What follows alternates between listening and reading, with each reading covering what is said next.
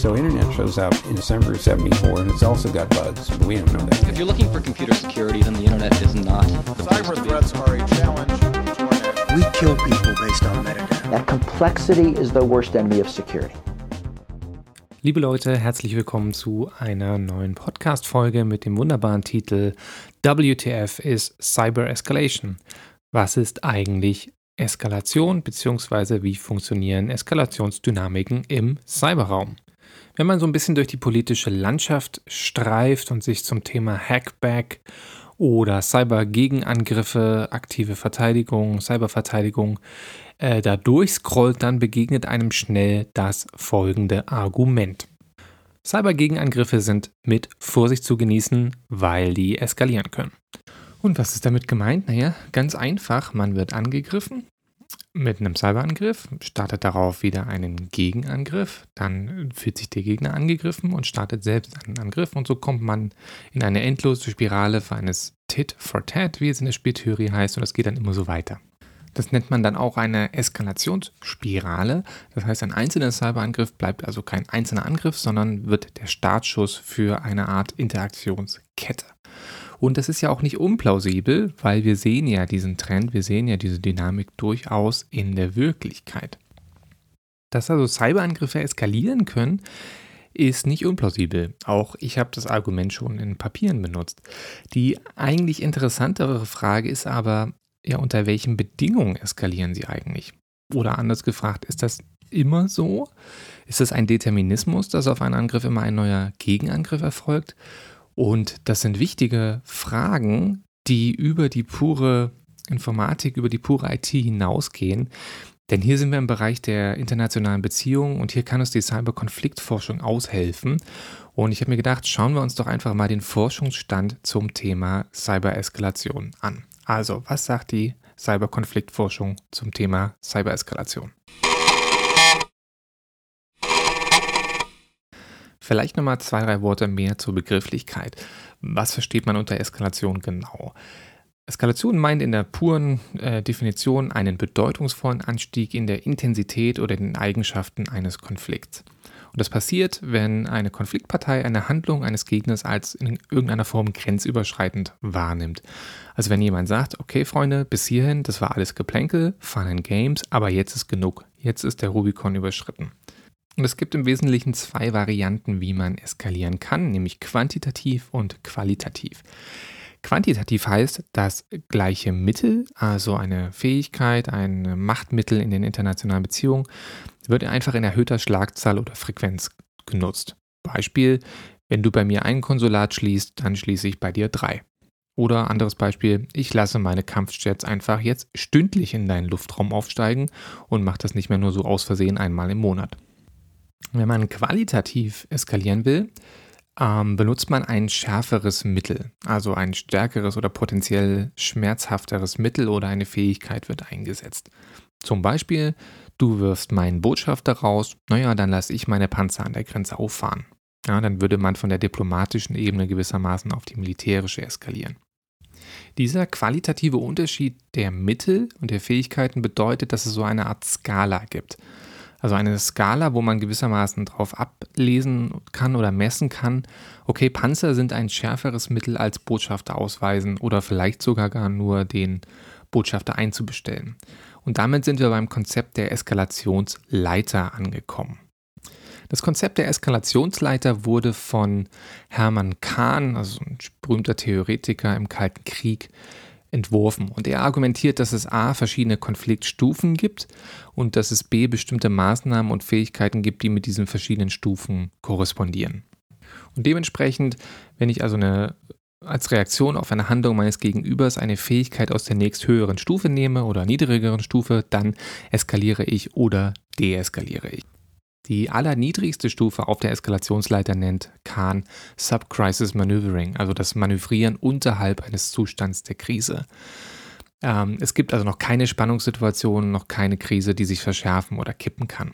Und Maßnahmen, die man auf dieser Stufe machen kann, sind sowas wie politische Erklärungen, das Verurteilen von Handlungen mit Worten, diplomatische Gesten, Botschafter einbestellen beispielsweise, aber auch sowas wie ökonomische Maßnahmen und jetzt aufgemerkt auch sowas wie Spionage. Spionage, also den Gegner auszuspionieren, bedeutet für Khan also nicht, dass zwei Staaten schon in einer Krise sind, sondern das ist einfach Day-to-Day-Business. Das vielleicht schon mal für später merken. Oben drüber über der Sub-Crisis-Ebene kommt die erste Stufe der Leiter und das ist die Krise. Und Fähigkeiten, die hierbei zum Einsatz kommen können, ist so wie Panzer an der Grenze aufzufahren, die Mobilisierung von Streitkräften, Show of Force, sowas wie rechtliche Belastungs- oder Belästigungsfähigkeiten und Taktiken. Heute nennt man sowas Lawfare. Und nach dieser Krise kommt dann die schärfere Krise, die intensivere Krise und hier geht es schon ein bisschen heißer her. Hier werden erste Ultimaten gestellt, es geht auf Konfrontation zu, Schiffe bewegen sich aufeinander zu etc. Man denke hier als Beispiel einfach mal an die Kuba-Krise, dann hat man eine intensive Krise als Beispiel. Hier können auch schon die ersten Schüsse fallen, sowas wie Warnschüsse gegen militärisches Gerät beispielsweise oder sogenannte Counter-Force-Angriffe, also Militär beschießt Militär. So, danach kommen noch ein paar weitere Stufen, die ich jetzt nicht alle runterrattern will. Vielleicht nenne ich einfach noch ein paar von den Fähigkeiten, die dann kommen in aufsteigender Reihenfolge. Zum Beispiel die Evakuierung von Personal aus dem Land. Das macht man, wenn eine Krise in den Krieg zu eskalieren droht. Danach kommen Angriffe auf Militärstützpunkte und reziproke Gegenreaktionen. Danach kommt der begrenzte konventionelle Konflikt, also sowas zum Beispiel wie der Irakkrieg. Und auf der allerletzten Stufe der, der Konfliktleiter kommt ein Krieg mit zivilen Verlusten, also wo die Zivilbevölkerung bewusst in den Konflikt einbezogen ist. Man könnte hier vielleicht auch Total War dazu sagen. Gemeint ist sowas wie der Erste und der Zweite Weltkrieg. Und auch Nuklearangriffe können hier dazu kommen. Das also erstmal zum Thema Konfliktleitern. Das generelle Problem mit diesem Konzept ist, ähm, die Frage der Stufen, nämlich wie viele Stufen gibt es eigentlich? Und dann gibt es noch die Frage, ähm, haben eigentlich alle Spieler im Konflikt das gleiche Spiel? Spielen alle das gleiche Spiel? Sprich, haben alle Konfliktparteien eigentlich die gleiche Hierarchisierung der Stufen? Denn der Konfliktleiter zugrunde liegt ja eher so eine Art westliche ähm, Clausewitsche Dichotomie von Krieg und Frieden. Ja, Krieg und Frieden sind logisch voneinander getrennt, sind zwei klar getrennte Zustände. Und wenn das so ist, ja, dann sind bestimmte Fähigkeiten eher friedlich und andere eher kriegerisch. Das Problem ist jetzt so ein bisschen, dass nicht alle Konfliktparteien so, eine, so ein dichotomes Kriegsbild haben. Ja, also Russland und China zum Beispiel haben zum Teil ganz andere Konflikthierarchien und eine so klare Trennung zwischen zivil, politisch, diplomatisch, wirtschaftlich, militärisch und so weiter gibt es in anderen Ländern zum Teil gar nicht. Ja, und wenn diese Staaten andere Konflikttheorien haben, dann haben sie vielleicht auch ganz andere Konflikt- und Eskalationsleitern im Kopf oder gar unterschiedliche Anordnung der Stufen. Und dieses generelle Problem, nämlich wie konzeptionalisiere ich eigentlich was, bringt uns auch gleich zur Frage, welche Rolle spielen jetzt eigentlich Cyberfähigkeiten in diesem Schema? Es gibt ein paar Autoren, die haben mal versucht, eine Art Eskalationsleiter für Cyber-Szenarien zu entwickeln. Dazu zählen unter anderem Nadia Kostiuk et al. Und hier liegt schon so ein bisschen der Hase im Pfeffer, denn die Frage ist, kann man Cyberangriffe so gut hierarchisieren, sodass man sie auf eine Konfliktleiter abbilden kann? Und welcher Angriffsmodus korrespondiert, äh, korrespondiert eigentlich mit welcher Konfliktintensität? Und ja, auch eine andere Frage, wie viele Konfliktstufen gibt es eigentlich? Kostiuk et al. haben sieben Stufen, die da heißen Preparation, Minor Harassment, Major Harassment, Minor Damaging Attacks, Major Damaging Attacks, Catastrophic Attacks und Existential Attacks. Hermann Kahn hat in seinem Buch On Escalation 44 Stufen. Also da gibt es schon ein paar Unterschiede, wie viele man hat und ist man sich eigentlich einig, über was man da spricht. So, was ist jetzt was? Meine Harassment ist für Kostiuk et al. sowas wie Espionage, also Cyberspionage, sowas wie Credential Theft. Das würde ungefähr mit dem Subcrisis Maneuvering bei Hermann Kahn korrespondieren. Major Harassment ist sowas wie Distributed Denial of Service Angriffe, also temporäre Ausfälle von Systemen, die eher sowas wie eine Unannehmlichkeit, wie eine Nuisance bedeutend. Das heißt, es wird was gestört, aber es geht noch nicht notwendigerweise was kaputt. Danach kommen meine Damaging Attacks. Also hier gehen schon erste Dinge kaputt und was geht kaputt? In erster Linie Daten gehen kaputt oder vielleicht auch ein paar Computerinfrastrukturen. Ähm, ist ein bisschen unklar, ob hier auch kritische Infrastrukturen oder physische äh, Effekte gemeint sind. Aber ich würde das so verstehen, dass physische Effekte erst in der nächsten Stufe kommen bei Major Damaging Attacks. Hier sprechen Kostyuk et al. von gezielter militärischer Beeinflussung und dem Ausschalten oder Zerstören von Infrastrukturen. Es ist ein bisschen vage, was genau soll das für eine Beeinflussung sein, welche Infrastrukturen, welcher Schaden und so weiter, aber gut, sei es drum. Wenn ich es richtig verstehe, wäre sowas wie Stuxnet auf der Ebene von Major Damaging Attack anzuordnen, denn die Stufe, die danach kommt, nennen sie Catastrophic Attack und das ist das klassische Stromausfall durch Cyberangriff-Szenario, was immer durch die Medien und durch die Presse geht. Also gewissermaßen ein Cyberangriff, der eine kritische Infrastruktur ausschaltet. So, und jetzt ist wichtig zu differenzieren, es kommt noch eine Stufe danach und die heißt Existential Attack, also ein Cyberangriff, der die Existenz eines Staates gefährdet. Also so existenziell ist wie zum Beispiel eine strategische Nuklear, äh, ein strategisches nukleares Szenario. Und hierzu gibt es für den Cyber- und Informationsraum kein Beispiel bisher, was irgendwie so auf dieser Ebene anzusiedeln ist. Und ich habe ja schon gesagt, das mit der Konzeptionalisierung von Cyberangriffen ist so ein bisschen schwierig. Man kann das hierarchisieren, ja, sicherlich ganz nett, aber es gibt vielleicht auch noch ein paar Fragezeichen. Nämlich, was machen wir eigentlich mit diesem ganzen Thema Influence Operations, also Desinformationskampagnen und hybride Maßnahmen? Denn die durchziehen ja gewissermaßen alle Stufen irgendwie in einer gewissen Form. Und dann natürlich die Frage, ja, Cyberangriffe sind ja modular. Das heißt, sie können hochskalieren. Und kann man die überhaupt qualitativ voneinander abgrenzen?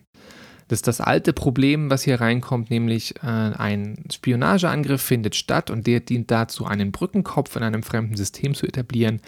Äh, das mag für sich genommen harmlos aussehen, ja, für den Verteidiger mag das vielleicht wie ein Spionageangriff aussehen, vielleicht wird es auch gar nicht gemerkt, ja, oder bemerkt, weil ja kein Schaden passiert. Aber da Cyberangriffe ja aus Software bestehen und alle Eigenschaften haben, die auch Software hat, kann ja einfach mit einem Update der Schadsoftware ein neues Modul nachgeladen werden.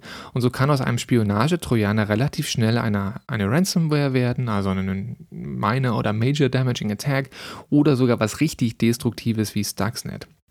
Kann also ein Cyberangriff mit sehr fluiden Eigenschaften auf einer Leiter abgebildet werden, wo man von statischen Eigenschaften und Konfliktintensitäten ausgeht? Fragezeichen. Weiß ich nicht.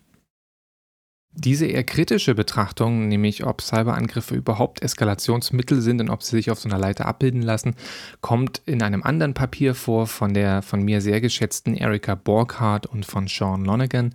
Und das Paper heißt Cyber Operations as Imperfect Tools for Escalation. Und da steckt die These schon im Titel drin, Cyberoperationen sind schlecht geeignet für Eskalation. Und Borghardt und Lonergan begründen das mit den technischen Eigenschaften von Cyberangriffen. Punkt 1. Cyberangriffe sind schlecht für Tit-for-Tat-Eskalationsspiralen geeignet, weil ihre Entwicklungszeit einfach zu lang ist. Es kann also vorkommen, dass auf einen Angriff kein Gegenangriff erfolgen kann, weil man zum Beispiel keine nachrichtendienstlichen Informationen oder Zugänge in fremde Systeme hat. Ja, die berühmten Brückenköpfe, von denen ich eben gesprochen habe.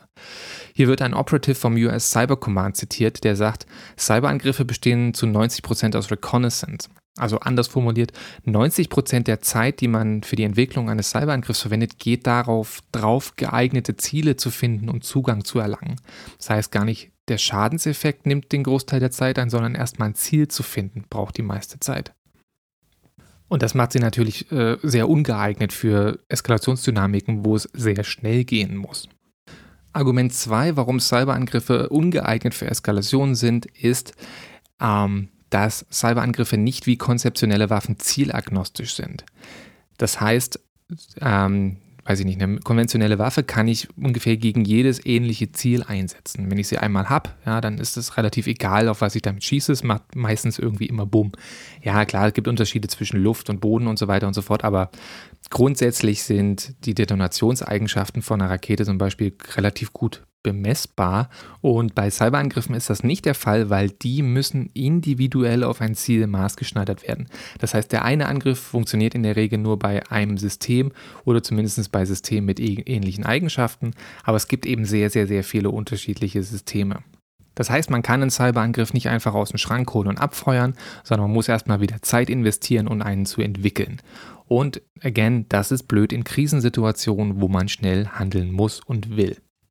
Und Argument Nummer drei, das ist auch blöd in Situationen, die lange andauern, denn hier kommt ein weiteres Merkmal rein und das ist, der Cyberspace ist veränderbar. Denn Cyberangriffe basieren ja auf Software-Schwachstellen und wenn ein Gegner die Schwachstellen behebt, dann funktioniert der Angriff nicht mehr. Und das kann schneller passieren, als einem lieb ist. Borchardt und Lonergan argumentieren hier relativ effektiv gegen den Offensivmythos bei Cyberangriffen. Der Offensivmythos lautet, der Angriff ist leichter als die Verteidigung und der Angreifer ist immer im Vorteil. Das stimmt aber nicht zwingend, da es extrem viele Ungewissheiten gibt, die Cyberangriffe zu einem sehr unzuverlässlichen Mittel machen. Sie zitieren hier den NSA-Chef Paul Nakasone, der sagt, unsere Fähigkeiten halten selten länger als sechs Monate. Ja, Cyberangriffsfähigkeiten haben eine Halbwertszeit von sechs Monaten. Danach sind die Sicherheitslücken gepatcht und die Angriffe sind wertlos geworden. Das heißt, man kann sie nicht einfach in den Schrank tun und da lagern. Dann, wenn man das macht, dann werden sie irgendwann vergammeln, verstauben und nicht mehr funktionieren. So, das nächste Argument von Burkhardt und Lonergan ist, dass Cyberangriffe kein gutes Mittel für Zwangsmaßnahmen sind, denn sie produzieren vermutlich nicht genügend sichtbare und schmerzhafte Kosten, damit man von einem qualitativen Anstieg der Eskalation sprechen kann. Okay, das ist jetzt ein bisschen ein theoretisches Argument, das müssen wir uns mal genauer angucken. Sie sagen also, dass konventionelle Angriffe A zuverlässiger sind und B sichtbarere Schadenseffekte produzieren und damit ist ihr Zwangspotenzial weitaus stärker als das von Cyberangriffen. Ähm, das wird flankiert von einem anderen ähm, Cyberkonfliktforscher von Herbert Lynn und der argumentiert so ähnlich. Er argumentiert, dass Cyberangriffe qualitativ schlechter sind als konventionelle Angriffe. Zitat Lynn, um, going cyber is pre-escalatory. Counter-valued cyber attacks are at the bottom of the escalation ladder. Also nochmal übersetzt, Cyberangriffe ist präeskalatorisch. Das ist auf der Ebene des Sub-Crisis Maneuvering anzusiedeln. Ganz einfach, weil Cyberangriffe nicht so schädlich sind, wie konventionelle Angriffe sein können. Jetzt werden natürlich sofort die ersten Leute sagen, ja, aber was ist mit einem Angriff gegen kritische Infrastrukturen? Was ist mit einem Cyberangriff, der das Stromnetz ausschaltet? Darauf würden Borkhardt und Lonergan sagen, ja, stimmt sicherlich, aber den Strom mit einem Cyberangriff auszuschalten, produziert in der Summe wahrscheinlich immer noch weniger Schaden, als wenn man es kinetisch machen würde, wenn man das gesamte Stromnetz mit Bomben zum Beispiel zerstören würde. Und sie nutzen hier die Beispiele von Hurricanes in den USA, wo das Stromnetz teilweise für Wochen tatsächlich physisch zerstört ist, also wo Leitungen getrennt werden, wo Transformatorenstationen und so weiter kaputt gehen.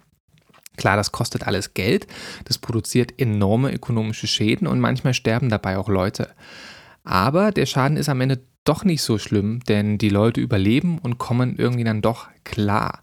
Zumindest, und das ist eben ein relatives Argument, zumindest wenn man die, die physische Schadenswirkung auf das Stromnetz bei einem Hurricane vergleicht mit der physischen Schadenswirkung von wirklichen Kriegen, die zum Beispiel das Stromnetz zerstören. Also der Schaden, der durch einen Hurricane entsteht, und der ist immer noch größer als der durch einen Cyberangriff entsteht, ist aber nichts im Vergleich zur physischen Zerstörung, die in Kriegen stattfindet. Also wenn man mal an die Zerstörung von Städten im Zweiten Weltkrieg zum Beispiel denkt. Wenn man Cyberangriffe damit vergleicht, mit der Fähigkeit, mit der Schadenswirkung von konventionellen Waffen, dann ist der cyberinduzierte Stromausfall bei weitem harmloser als eine totale physische Zerstörung von Infrastruktur. Ja, das ist natürlich ein sehr theoretisches Argument und auch ein bisschen ein zynisches Argument, aber ich würde es jetzt mal hier erstmal so stehen lassen. Kommen wir zum letzten Argument von Borchardt und Lonergan, ähm, warum Cyberangriffe ungeeignet für Eskalation sind. Es hat damit zu tun, dass sie A. unzuverlässig sind, dass sie B. kaum sichtbare Schäden produzieren und das führt letztlich dazu, dass politische Entscheider sie gar nicht zu Zwecken der Eskalation nutzen wollen. Das hat damit zu tun, dass der Schaden von Cyberangriffen eben super abstrakt ist. Ja, wir haben diese ökonomischen Zahlen, jedes Jahr x Milliarden oder Millionen Dollar, die an ökonomischen Schäden produziert werden. Aber so eine abstrakte Zahl, so ein ökonomischer Schaden, produziert längst nicht die gleiche Signalwirkung und Dringlichkeit wie eine physische Zerstörung.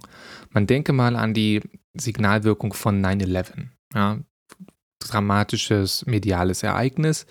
Das produziert politischen Handlungsdruck und kann für Eskalationen genutzt werden, was es ja letztendlich auch getan hat.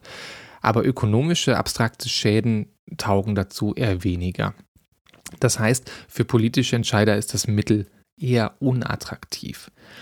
Für Eskalationsdynamiken zumindest. Und damit können wir schön überleiten zu einem weiteren Papier, beziehungsweise zu zwei weiteren Papieren, die sich genau mit dieser Frage der politischen Entscheider äh, befassen.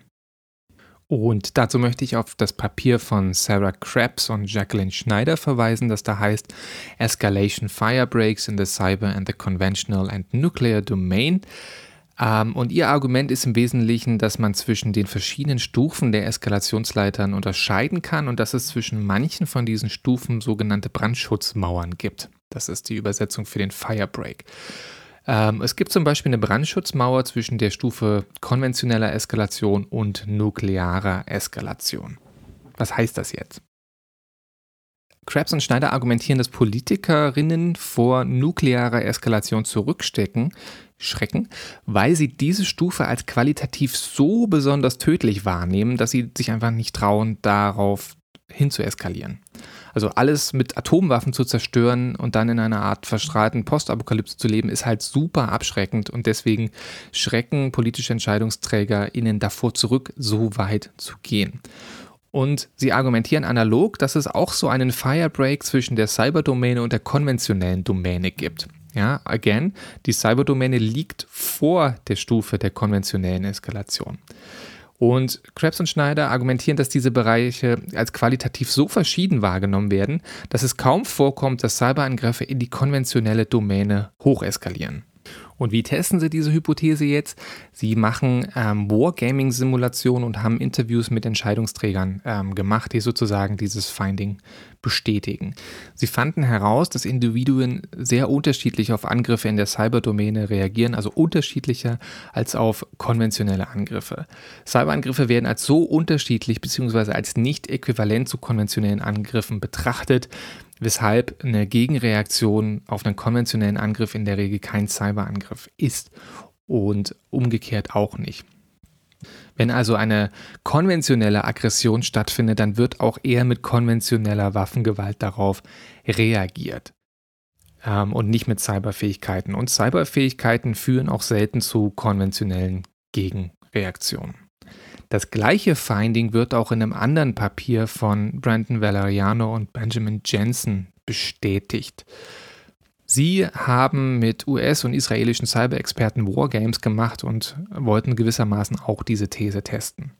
Wer nicht weiß, was ein Wargame ist, kann ja mal meine Podcast-Folge zum Thema Cyber Wargaming hören.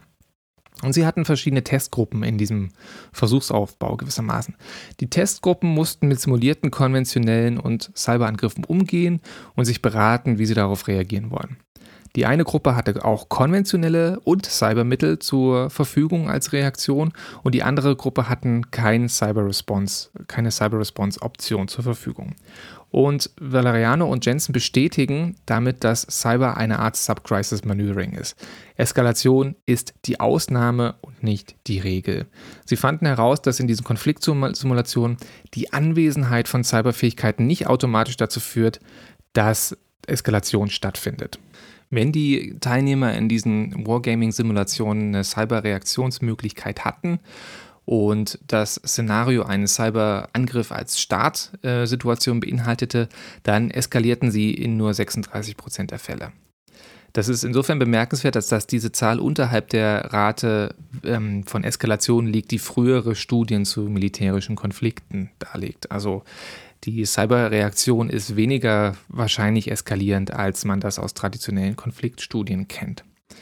Wenn die Teilnehmer neben ähm, traditionelleren Formen der Eskalation auch noch mit einem Cyberangriff konzentriert waren, aber nicht die Möglichkeit hatten, mit Cyberoperationen zu reagieren, dann entschieden sich die Teilnehmer weitaus häufiger für eine konventionelle Eskalation, nämlich in 63 Prozent der Fälle.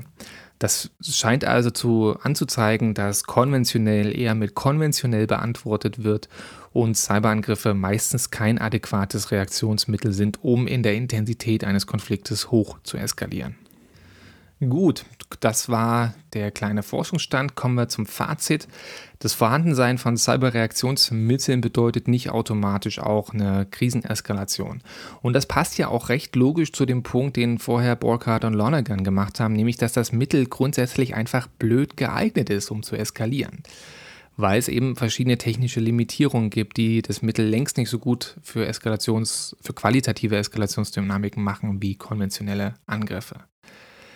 Da ist natürlich noch nicht alles gesagt und vieles wissen wir natürlich auch nicht. Es kann ja, wie schon gesagt, sein, dass die Sachen sehr länderspezifisch sind zum Beispiel. Ja, wenn jetzt hier israelische und US-Experten und Expertinnen befragt wurden, kann ja sein, dass die kulturell in ihrer Sicherheitskultur ganz anders geeicht sind als zum Beispiel ähm, Cybersecurity-Leute in China und in Russland, ja, weil die eine ganz andere strategische Kultur haben und sich vielleicht ganz anders verhalten in solchen Situationen.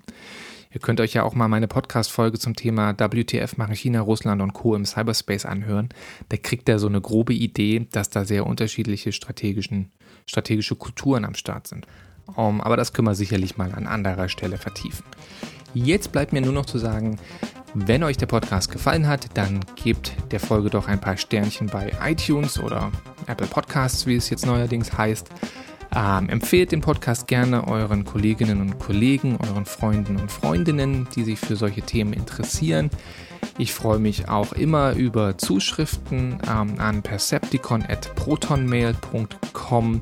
Ihr könnt auf meiner Website vorbeischauen, www.percepticon.de. Da findet ihr Publikationen zu den Themen und vielleicht auch noch ein bisschen Werbung für mein kleines Nebenprojekt. Ich habe ein anderes kleines Podcast-Projekt gestartet, was sich mit dem Thema Kreativität, Produktivität, Lifehacking beschäftigt.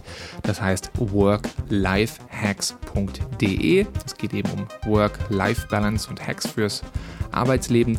Wer sich dafür interessiert, kann da ja mal vorbeischauen unter www.worklifehacks.de. Einfach alles zusammengeschrieben. So, genug der Werbung. Vielen Dank fürs Zuhören und bis zum nächsten Mal.